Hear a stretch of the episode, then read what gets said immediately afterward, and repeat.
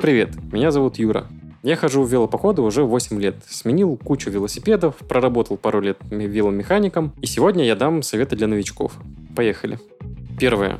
Определитесь с тем, где и как вы будете кататься. Не стоит набрасываться сразу на все стили катания. Если вам нравится или хочется ездить на велосипеде в походы, это однозначно МТБ Hardtail. Горный велосипед с жесткой рамой, амортизационный только вилкой и большим количеством скоростей. Всевозможные гибриды и другие разновидности МТБ тоже используют, но уже далеко не новички. Они сознательно идут на более узкие колеса, берут по минимуму вещей, облегчают все, что только можно. Там нужно быть не только опытным велосипедистом, но и походником в принципе.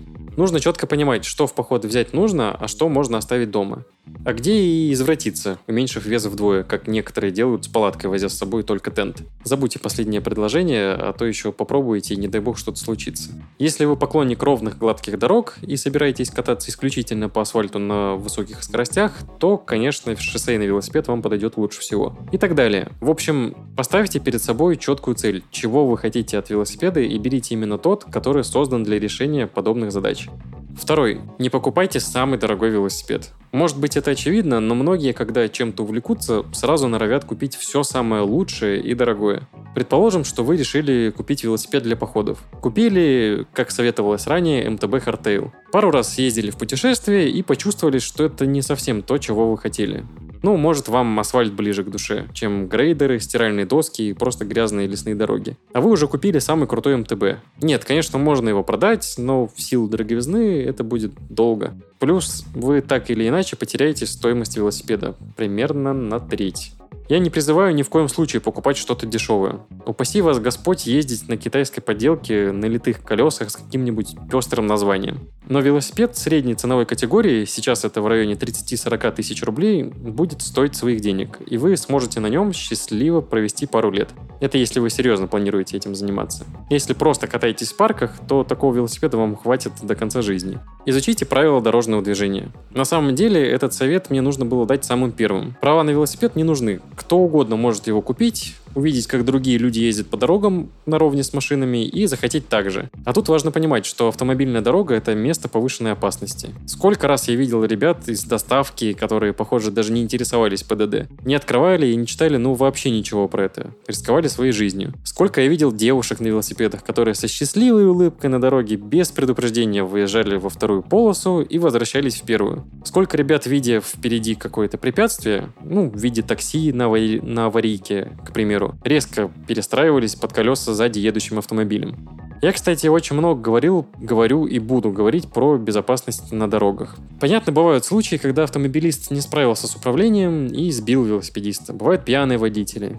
Однако много, очень много несчастных случаев случается из-за того, что велосипедисты не соблюдают элементарные правила дорожного движения. Самое банальное. Впереди ямка, вы ее не увидели. Выставляете руку в сторону куда собираетесь поворачивать. Убеждайтесь, что вас видят и что вас пропускают, и только после этого перестраивайтесь. Сейчас вы спросите, а что если ямка неожиданно нарисовалась? Ну, тут вам самим выбирать, что лучше. Влево под колеса машинам или в ямку. А может лучше вообще затормозить. В общем, что я буду вам тут все рассказывать? Открывайте ПДД и изучайте, читайте. Это все придумали не ради того, чтобы вам создать сложности при сдаче экзамена на права, а ради безопасности.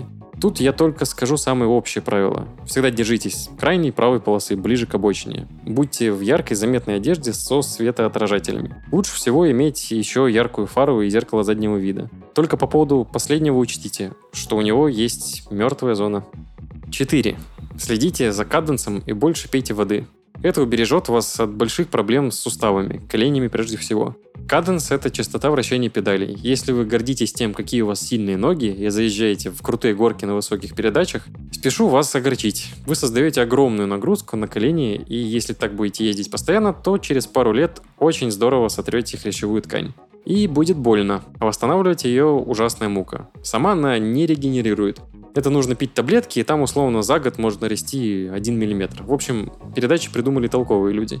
С водой такая же история. Когда организм обезвожен, прослойка в суставах истончается, и хрящи трутся друг об друга чуть ли не на сухую. Поэтому изнашиваются и потом куча проблем. Пейте чаще воду и крутите педали с каденсом примерно 70 в минуту. Неудобно, непривычно, зато избавитесь от кучи проблем. Катайтесь в шлеме, перчатках и очках. Кажется, зачем шлем в городе и, там, или в парке? Что я, когда буду падать с велосипеда головой вниз, что ли, буду лететь? Часто слышу от людей много подобных мнений. Но чтобы составить представление о голове верно, Советую посмотреть в интернете подборку падений велосипедистов. Нет, не тех, что летят с горы на скорости 50 км в час. Самых обычных, нас с вами. Реальность оказывается такова, что даже при малейшем падении с велосипеда можно очень сильно повредить голову.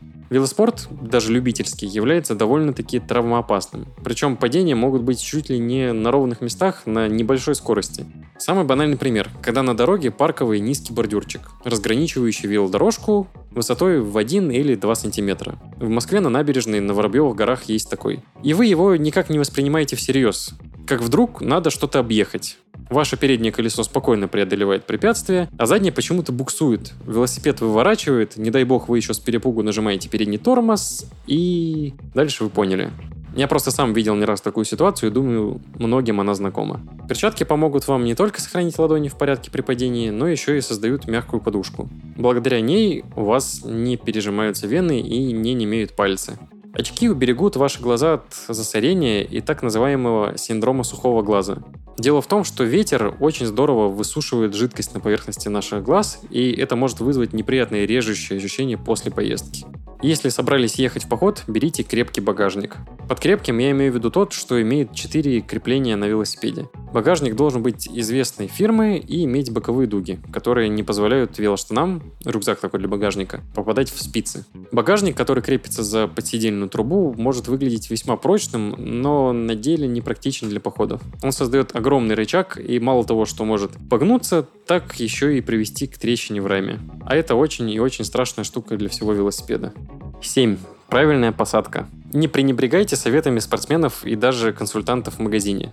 Размер рамы и высота седла должны соответствовать вашему росту. В противном случае вы рискуете онемением таза, рук и даже пальцев ног во время катания. Сидя на велосипеде, при крайнем нижнем положении одной из педаль нога должна быть немного согнута. Но только немного. Она не должна быть прямой или буквой «Г».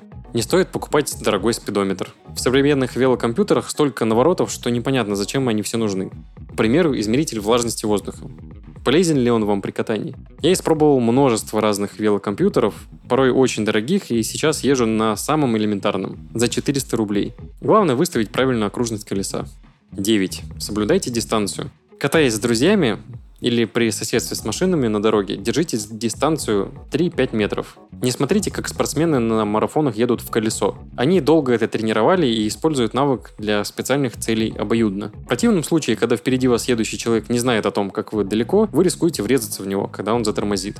10. Старайтесь не давить на педали, а крутить их вокруг. Это очень неудобно, поскольку нужно все время следить и непривычно. Однако, если вы будете прокручивать педали по кругу, вы увеличите свой КПД процентов на 30. По сути, это принцип, который достигается путем использования контактных педалей. Попробуйте использовать этот трюк при заезде в крутую горочку. Вы почувствуете, что едете быстрее и затрачиваете меньше сил.